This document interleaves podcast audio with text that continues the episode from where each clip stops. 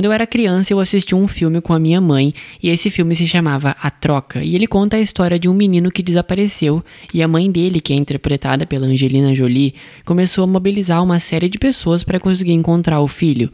E até que um dia a polícia disse ter achado o filho dela, mas na verdade, quando ela encontrou essa criança, ela viu que não era o filho dela, não era o menino certo. Ela falou que ela não conhecia aquele menino e que ele não era o filho dela, mas a polícia não quis acreditar.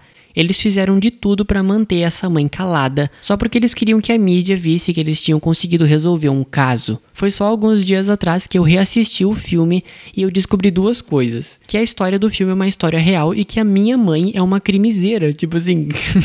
ela inclusive já teve uma participação aqui no podcast no episódio da Andrea Yates. Então, se você quiser ver como ela participou, né, é o quarto episódio aqui do podcast. A minha mãe foi a pessoa que apresentou o mundo dos crimes reais para mim de uma maneira bem, sabe, pouco discreta, porque ela na verdade nem sabe o que é um gênero chamado crimes reais, ela só gosta de filmes baseados em fatos reais, mas é a mesma coisa, né? Então é isso. Voltando ao filme, é de fato uma história real, e como esse filme me marcou na infância, o que é um pouquinho estranho de dizer, eu decidi que seria ótimo tratar desse caso aqui no podcast. A gente vai entender quem foi cada personagem dessa história e como que tudo se conectou em um crime hediondo que ficou escondido no fundo de um rancho. Então, sem mais delongas, bora pro episódio?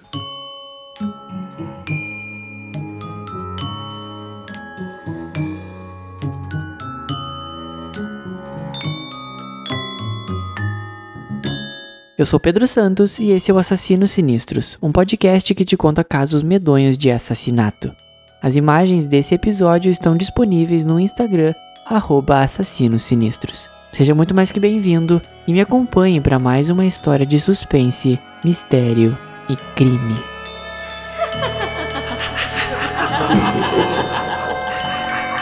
Assassinos Sinistros. Episódio 14 A Troca O Massacre no Galinheiro de Wineville.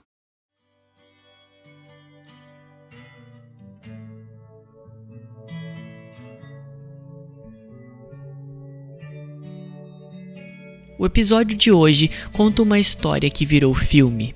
Eu garanto que a maioria dos amantes de True Crime conhecem o filme A Troca, estrelado pela incomparável Angelina Jolie, que interpretou Christine Collins, mãe de Walter Collins, um menino de 9 anos que desapareceu misteriosamente. A história real é muito bem representada nesse filme, no dia 10 de março de 1928, Christine Collins chega em casa, na sua cidade em Mount Washington, em Los Angeles, após um exausto dia de trabalho em uma rede de telefonia. A senhorita Collins estava ansiosa para chegar em casa e bastante cansada, e ela queria ver o seu lindo filho, Walter Collins, o seu o, xodó da vida dela, o gurizinho que era tudo para ela. E quando ela chegou em casa, o imaginável havia acontecido. Walter havia desaparecido sem deixar qualquer rastro.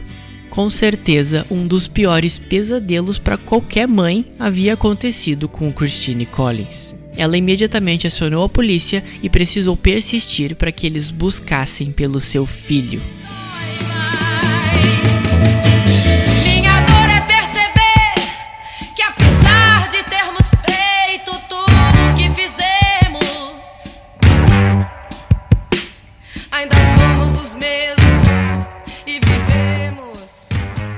O icônico refrão da música Como Nossos Pais de Elis Regina define essa parte da história da vida da Christine.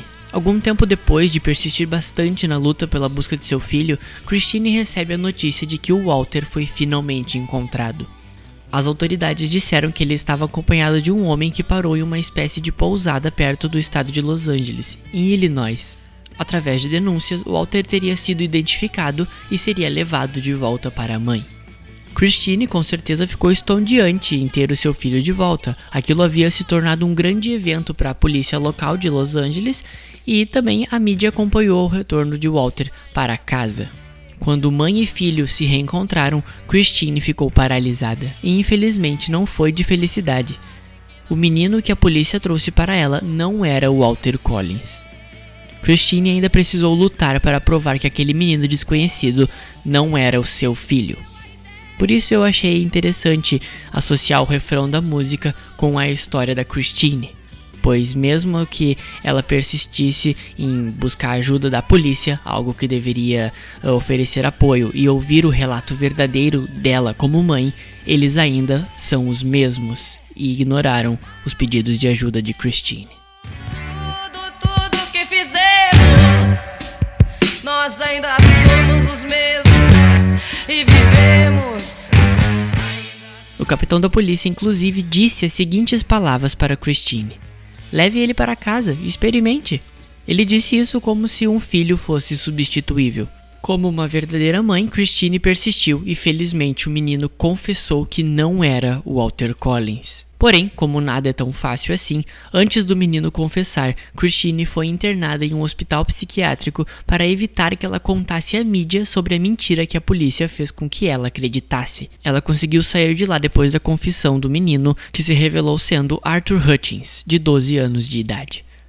Arthur contou para Christine que ele soube sobre o desaparecimento de Walter Collins e como ele era muito parecido com Walter, ele conseguiu dizer para todos que ele era o próprio Walter para conseguir achar um lar longe de Illinois, o estado que ele estava fugindo. A senhorita Collins, ela processou o capitão da polícia e venceu o caso.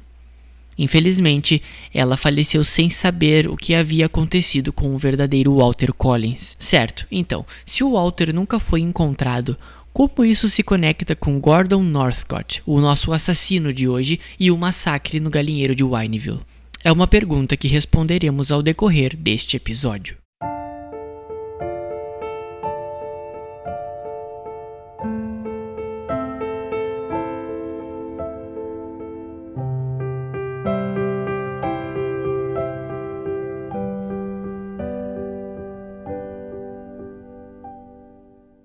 Gordon Stewart Norcott nasceu no dia 6 de novembro de 1906 em Bladworth, uma cidade canadense.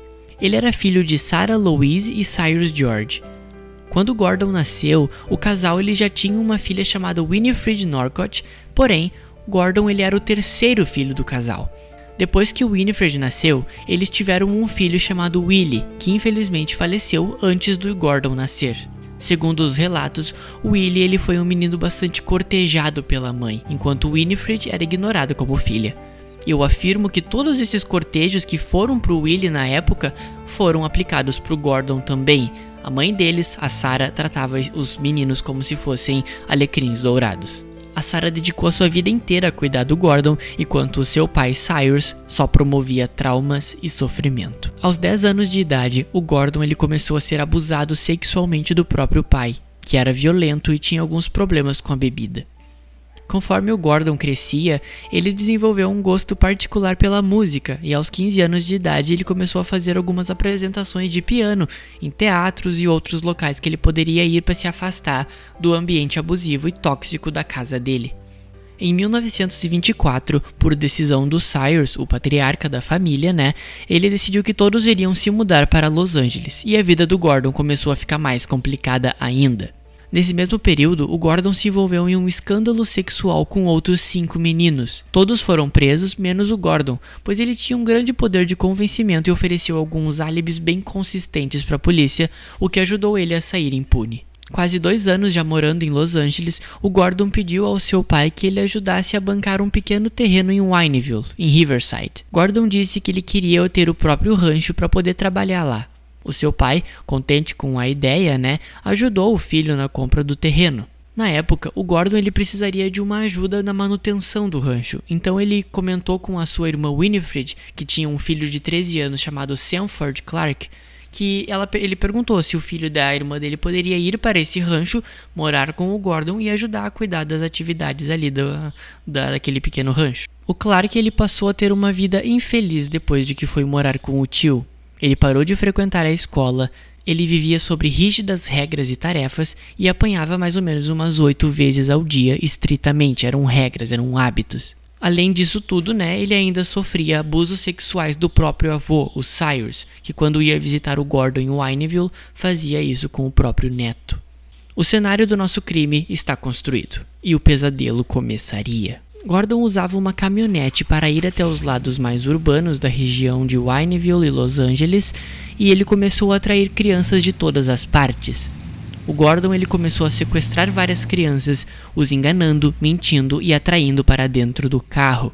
O Gordon ele geralmente levava o Clark junto, o seu sobrinho de 13 anos, para que quando as crianças vissem dentro do carro, elas ficassem tranquilas e tentadas a entrar, já que tinha uma criança ali dentro, né? Eles pensariam que estariam seguros, então não haveria problema eles entrarem no carro e caírem na mentira do Gordon, porque ele era bastante convincente. Depois que as vítimas eram capturadas, o Gordon ele dirigia de volta para o rancho de Wineville e prendia os meninos em um galinheiro que havia lá. Segundo os relatos, Gordon geralmente reunia uns três ou cinco meninos de uma vez. E assim, os abusos sexuais começavam, as violências, e depois de tudo, eles eram assassinados.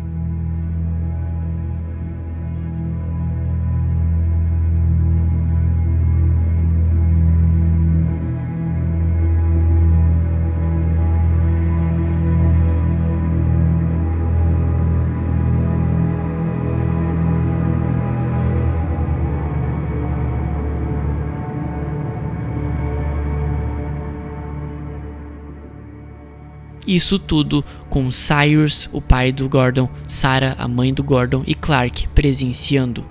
Inclusive, Cyrus ele era um homem psicótico que incentivava esses abusos e os sequestros das crianças, enquanto a Sarah defendia o seu filho com unhas e dentes e ainda ajudava em alguns assassinatos. O pobre Clark, o sobrinho de 13 anos do Gordon, ele foi praticamente obrigado a fazer tudo o que o Gordon mandasse. O menino estava sendo refém e ameaçado de morte caso não obedecesse às regras do Gordon. Segundo relatos, diversos meninos foram alvos de Gordon, porém apenas três foram identificados, enquanto outros foram apenas especulações. Antes de entendermos mais sobre essas especulações que eu mencionei, eu vou falar primeiro sobre esses três meninos identificados, para vocês entenderem uma peça-chave na resolução desse caso foi o menino Clark, o sobrinho do Gordon que ajudava no rancho. Isso porque, certo dia, no ano de 1929, a polícia foi até o rancho de Wineville por uma denúncia feita pela irmã do Gordon, a irmã do Clark, que estava preocupada com o filho e não estava conseguindo fazer contato com o resto da família. Chegando lá, os policiais encontraram Clark e o levaram para um depoimento em Los Angeles. O menino não conseguiu conter as emoções e os segredos ele contou sobre os crimes do tio e ajudou a identificar algumas das vítimas, inclusive Walter Collins, o filho desaparecido de Christine Collins que eu mencionei no início desse episódio. O Clark ele revelou as terríveis coisas que aconteciam no rancho e mesmo que o seu depoimento tivesse identificado diversos jovens, inclusive o Walter Collins, os legistas apenas identificaram a identidade de três a partir dos restos mortais encontrados no rancho. No dia 1 de fevereiro de 1928, um menino latino-americano que não teve o seu nome relatado desapareceu. O seu corpo foi encontrado nos arredores do rancho de Wineville.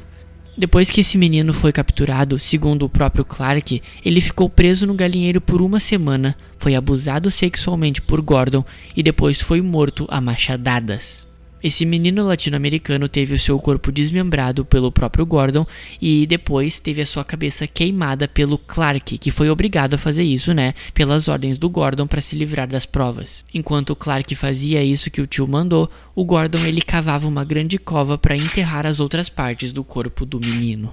Os outros dois meninos que foram identificados foram Nelson e Lewis Wilslow, dois irmãos de 10 e 12 anos, respectivamente. Eles tiveram o mesmo destino dos outros meninos: sequestro, abuso e morte. Com todos esses dados, a polícia finalmente prendeu Gordon Northcott, seu pai Cyrus e a sua mãe Sarah, que acobertaram e incentivaram os crimes nojentos do seu filho.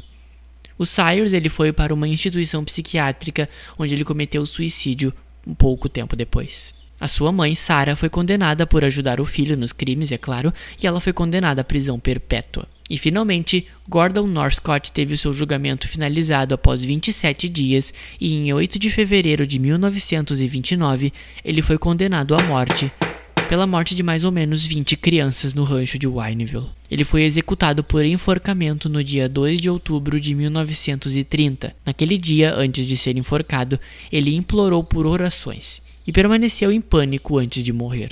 A sua mãe Sarah faleceu de velhice algum tempo depois da morte do filho. Essa história de terror finalmente teria chegado ao fim. Porém, A dúvida na mente de Christine Collins e de muitas outras mães continuaram.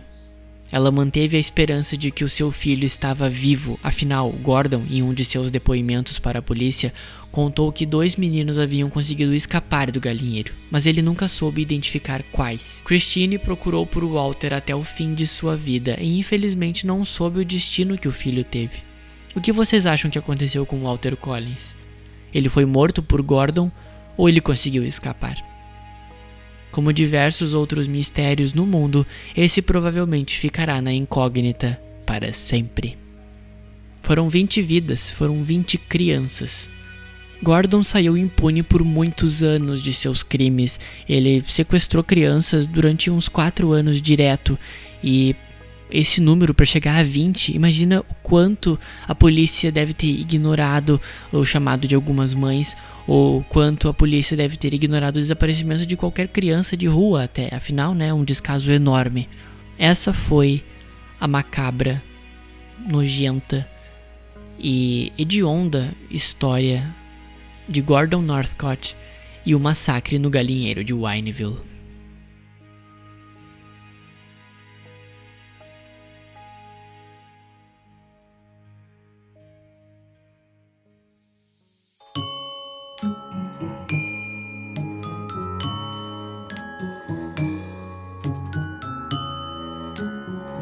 O episódio acaba por aqui. As imagens do caso de hoje estão disponíveis no Instagram @assassinossinistros. A produção, pesquisa, roteirização, narração e edição desse episódio foram feitas exclusivamente por mim, Pedro Santos. E se você gostou do que ouviu e quer me ajudar a crescer esse projeto cada vez mais, não esqueça de deixar uma boa avaliação na plataforma de áudio que você está me escutando. Obrigado por me ouvir até aqui e até o próximo episódio. 哈哈哈哈哈